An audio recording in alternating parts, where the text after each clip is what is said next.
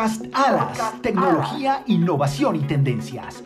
Un formato pensado para que lo puedas disfrutar mientras trabajas, en el gimnasio, en el auto o donde más te guste. Con invitados especiales y expertos en temas de seguridad e interés general. Podcast Alas, un producto de la Asociación Latinoamericana de Seguridad. Podcast Alas.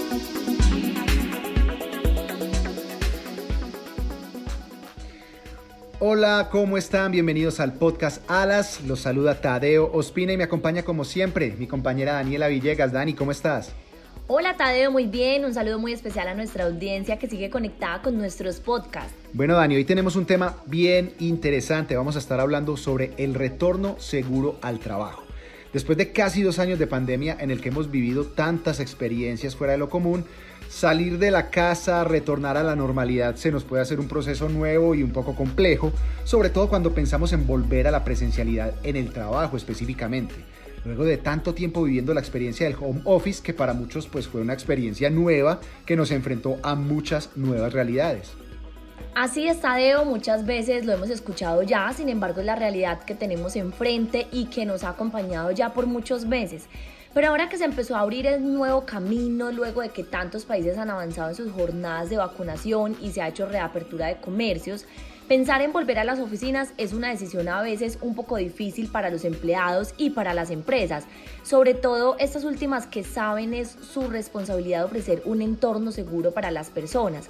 En este punto queremos que nuestro experto invitado el día de hoy nos enfoque esta seguridad de la que hablamos en términos de control de acceso. Y ese experto invitado que tendremos hoy para ahondar en este tema es Alejandro Espinosa. Él es el responsable del área comercial para México de HID Global en el área de negocio de control de acceso físico.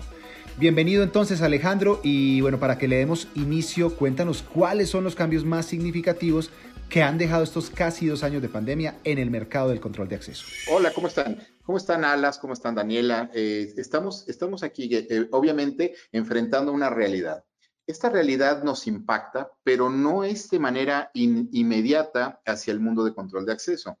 ¿Por qué? Porque todavía al inicio de la pandemia no había una claridad hacia dónde iba todo. Nadie sabía si era una situación que iba a durar 15 días, un mes. Y bueno, como bien lo mencionas, ahora estamos ya cerca de los 16 meses de, de, pandemia y eso nos ha traído que todas las empresas hayamos tenido que colocar medidas que no estaban consideradas, ¿sí? Entonces, eh, ¿cuáles son los cambios principales que nos deja? Sin duda, uno de los principales y más delicados es que el, no contacto con, los dispositivos físicos nos llega, nos, nos, afecta directamente hacia un punto que principalmente es la biometría de huella digital. Ahí es gravísimo desde el punto de vista, eh, se, se, coloca un freno de mano radical para que no se utilice nada que tuviera que tener con, contacto.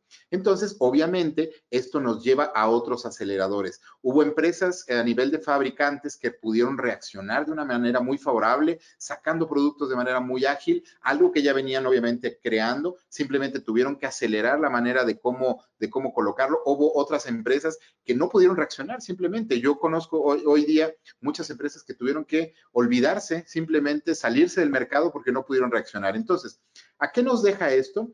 Eh, los cambios más significativos es crear nuevos procedimientos, crear nuevas políticas y también nos lleva a algo grave y delicado. Las empresas no estaban listas para un home office masivo.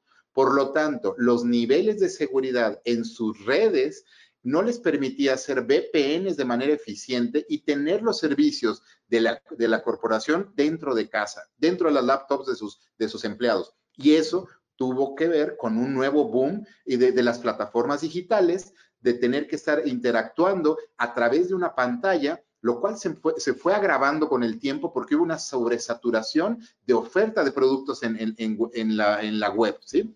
Como bien lo dices, muchas empresas no estaban preparadas y no pudieron adaptarse 100% a las dinámicas que el mercado estaba requiriendo. Por ello también hemos visto compañías buscando regresar a como de lugar a los sitios presenciales de trabajo y otras pues han preferido quedarse en esta modalidad por seguridad, por costos, entre muchos otros factores. Con respecto a esto, Alejandro, ¿qué tipo de organizaciones van más adelante en las iniciativas del retorno al trabajo? ¿Y cuáles están tardando también un poco más? ¿Qué países de América Latina llevan la delantera en este tema? Ok, mira, yo creo que todas las, organizaciones no podemos definir eh, precisamente si una vertical lo hizo más rápido que otra o un país lo hizo más rápido. Creo que cada una de las, de las instituciones por sí mismas están tomando medidas propias. Hay gobiernos que se la tomaron más en serio, hay gobiernos que se la tomaron menos en serio. Entonces, generalizar sería complicado, pero sí te puedo decir que hay distintas maneras de cómo se, está abordando. Hay quienes decidieron no volver al trabajo y no volver al trabajo me refiero a no volver a las oficinas.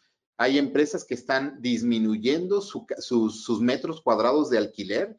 ¿Para qué? Para poder, para poder eh, dividir al grupo de trabajo. Gente que es operativa, que tiene una, una, necesidad de estar en, unas oficinas, lo están haciendo. Otras las están llevando, las dejaron de manera permanente ya en, en, casa y hay otras que son híbridos que están yendo y viniendo. ¿sí? Ahora, ¿De qué depende esto? De la política interna de cada organización. esto es cómo, cómo, se está integrando la cultura de las, de las empresas en, dentro, de, dentro de esta pandemia.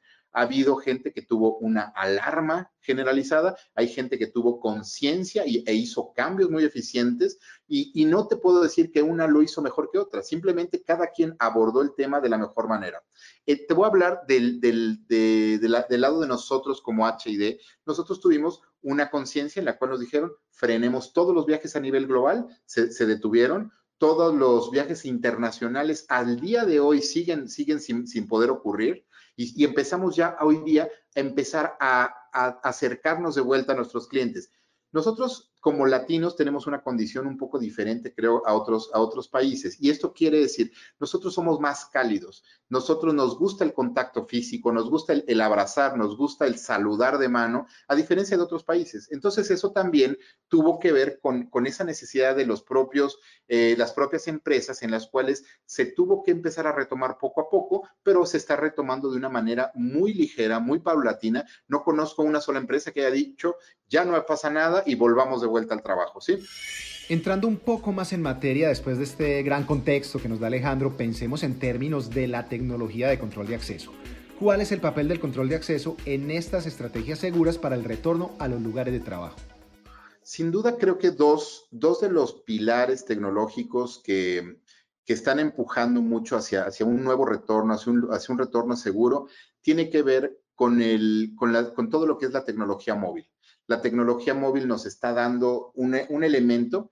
Ese elemento obviamente es la movilidad por sí misma, pero también eh, hay, aplicativos que ya tienen, que, que incluyen una muy buena seguridad. No todos, pero algunos ya lo incluyen. Esta movilidad nos deja la responsabilidad al 100% del usuario. ¿Qué quiere decir? Yo mi dispositivo móvil no lo presto. Al no prestarlo, entonces soy responsable de la sanitización y de la descontaminación de mi dispositivo.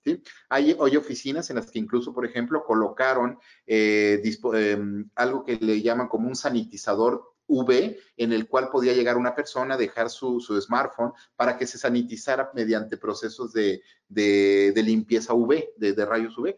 Y eso pues era muy positivo porque empezó a crearse una nueva, una nueva em, una nueva experiencia para todos. Ahora bien, ¿qué otras de las cosas están ocurriendo como estrategias? Sin duda, tiene que ver, por ejemplo, a mí me, gustó mucho ver una solución en la cual una, una empresa eh, utiliza un dispositivo, ese dispositivo tiene un sensor de gel en las manos y, es, ¿Y qué quiere decir? Que si tú ya, eh, perdón, no es de gel, sino es de alcohol, y, ese sensor de alcohol lo que hace es que cuando tú presentas eh, la, mano eh, eh, frente al sensor, en el momento que el sensor te detecta que ya tienes alcohol, en automático libera la señal hacia la, hacia la lectura de, una, un, de, un, control de acceso. Esto es muy fascinante porque obviamente hoy como ciertas reglas están establecidas y políticas de, de, sanidad en muchas empresas es tienes que colocarte gel antes de entrar a la empresa. Entonces el sensor te mide que lo hayas hecho para que garantices un, eh, o, minimices el impacto de, una, de una contaminación a otras personas.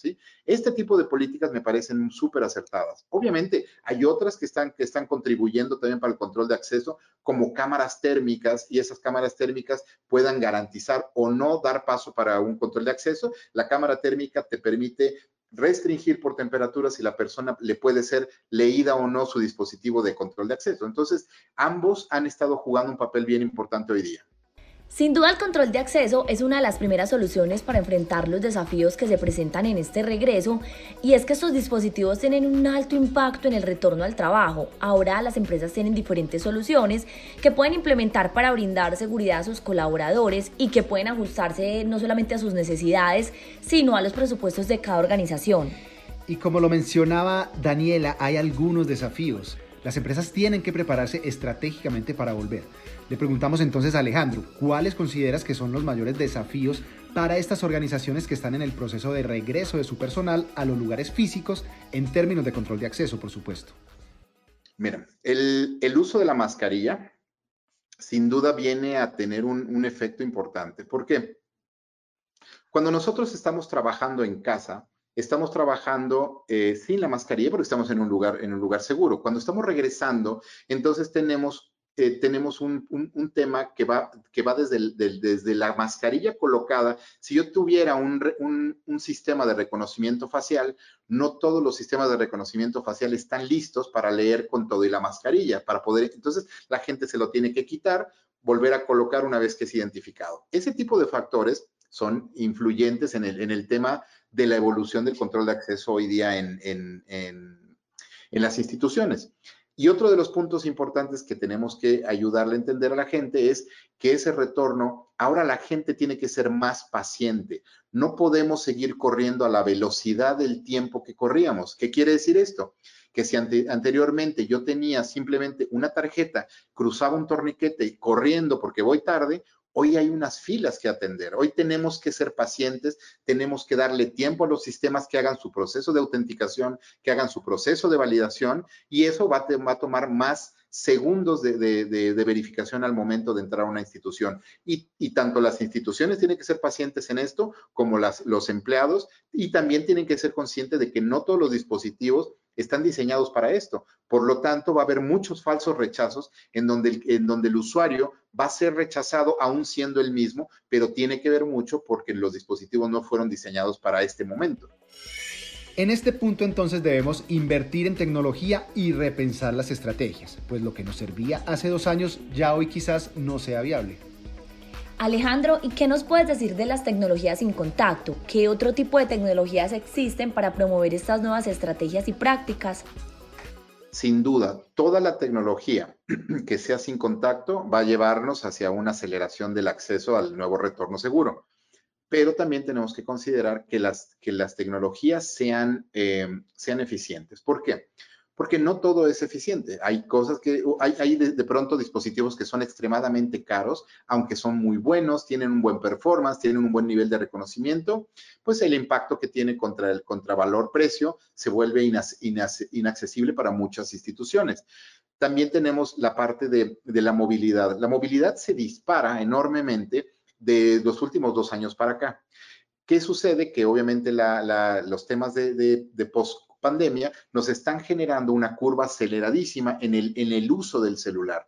Entonces, ¿qué es lo que tenemos que garantizar a nivel de tecnologías? Garantizar que lo que las personas entiendan por movilidad también no solamente esté basado en conveniencia, también tiene que estar basado en seguridad, porque finalmente una institución tiene que tener eh, restricciones seguras para, para, un control de acceso. Y entonces entender permitirse acercarse a los grandes fabricantes, a los líderes del mercado, a entender la tecnología y no solamente adquirir tecnología por adquirirla, por agilizar un proceso, ¿sí? Pero sin duda creo que la tendencia hoy día de la tecnología va a ser la movilidad.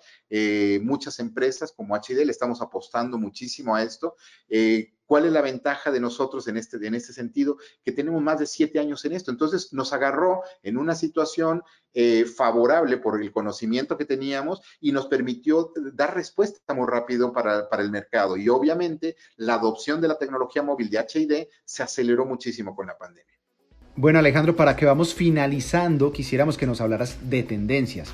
Ya nos mencionaste que la tecnología móvil se ha convertido en un elemento fuerte en las diferentes estrategias de control de acceso, pero ¿cuáles crees que serían otras tendencias que van a marcar el futuro después de todo lo que ha representado esta pandemia a nivel mundial? Claro, mira, hay un concepto que es una esperanza del mercado que ocurra, que es lo, que se conoce como el frictionless, es que yo no haga nada, el sistema, el sistema me identifique y me permita acceder. Sin embargo, tiene sus pros y sus contras. las tecnologías van caminando para allá, a evitar cualquier tipo de interacción del usuario para, para ser identificado en un, en un acceso. ¿Por qué es complejo esto? Porque finalmente yo como usuario necesito generar una intención para, para, acceder. Imagínate que tú tienes cinco torniquetes. Entonces, si yo estoy teniendo una esperanza de tener una, una solución frictionless, ¿por cuál de los, de los torniquetes voy a, me va a abrir? ¿Sí? ¿Cuál es el que me va a desbloquear? Pasa lo mismo con una solución vehicular. ¿Cuál de los sistemas, de cuál, de la, cuál, cuál de las de las eh, barreras vehiculares son la, que me va a abrir, la, 1, la 2 o la 3, porque al hacerlo frictionless funciona muy bien cuando tenemos un solo dispositivo, pero cuando tenemos múltiples, entonces eso nos está llevando a poder empezar a generar soluciones híbridas. Estas soluciones híbridas me tiene que dar entre, entre el contactless y el, el frictionless, debe de encontrar un punto intermedio para tener una gran tendencia que dispare a nivel mundial el control de acceso. Muy bien Alejandro, con todo esto considero que nos va quedando muy claro la importancia que tiene el control de acceso en una estrategia de retorno al trabajo, teniendo presentes las tendencias, los desafíos y el entorno para planificar de manera segura. Antes de irnos, eh, quiero que nos dejes una reflexión. Parte, parte creo que de lo, de lo que hemos estado platicando nos debe llevar a tener una gran reflexión. Esa gran reflexión es no eh, que las empresas no se atrevan, eh, que, se atrevan a implementar, pero que se atrevan a implementar en corto. Hagan evaluaciones primero antes de, hacer unas grandes inversiones, porque ha habido gran frustración en el mercado por soluciones que les prometieron hacer muchas cosas y que, que al final no lo lograron.